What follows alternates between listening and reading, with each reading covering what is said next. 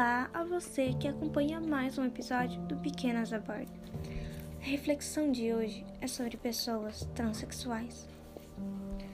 O Brasil se mantém na liderança do vergonhoso ranking de países que mais matam pessoas trans no mundo.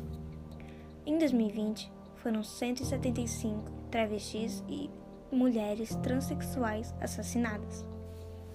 A alta é de 41% em relação ao ano anterior, quando foram registrados 124 homicídios. O número de assassinatos também torna 2020 o ano mais sangrento em quatro anos, desde o início desse tipo de levantamento de dados no país. A expectativa de vida das pessoas trans é de 35 anos. Essa idade estimada é menos da metade da média nacional que é de 75 anos e meio, de acordo com dados do Instituto Brasileiro de Geografia e Estatística, o IBGE. Além de dificuldades no acesso e atendimento nos serviços de saúde, essas pessoas têm como um dos principais fatores de adoecimento a transfobia, que de forma estrutural e histórica impede que essas pessoas cheguem à velhice.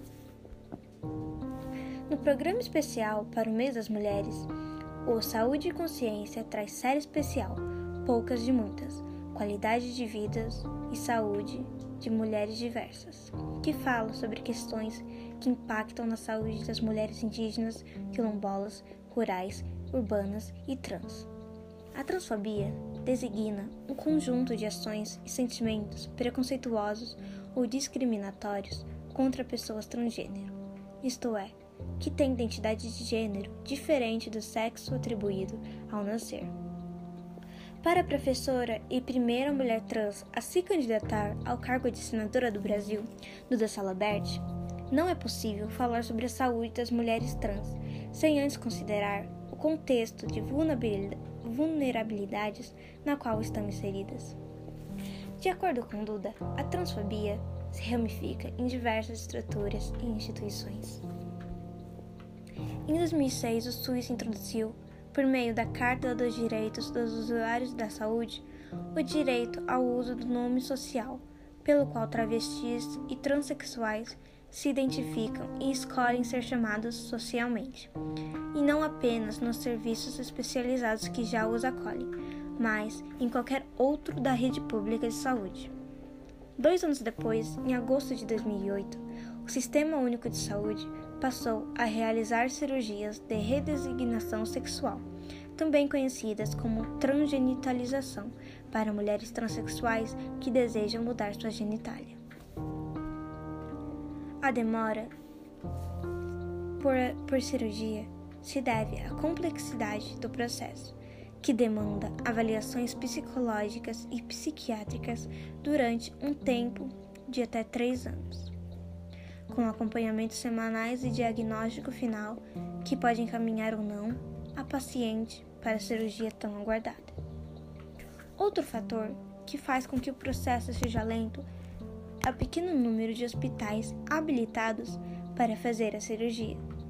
De acordo com o Ministério da Saúde, os únicos hospitais que podem realizar as cirurgias de transgenitalização no Brasil pelo SUS são o Hospital das Clínicas de Porto Alegre, o HC da Universidade Federal de Goiás, em Goiânia, o HC da Universidade Federal de Pernambuco, em Recife, o HC da Universidade de São Paulo e o Hospital Universitário de Pedro Ernesto, no Rio de Janeiro. Hora da polêmica.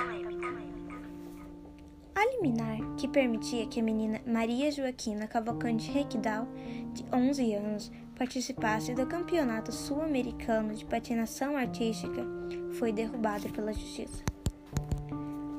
A decisão, que havia sido dada pelo Tribunal de Justiça de São Paulo, caiu após um recurso apresentado pela Confederação Sul-Americana de Patinação Artística.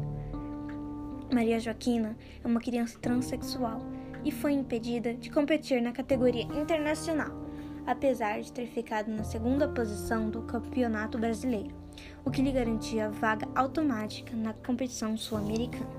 A menina não foi convocada, sob a justificativa de ser uma criança transgênero e seus pais recorreram à justiça. E esse foi mais um episódio do Pequenas a Bordo. Até a próxima!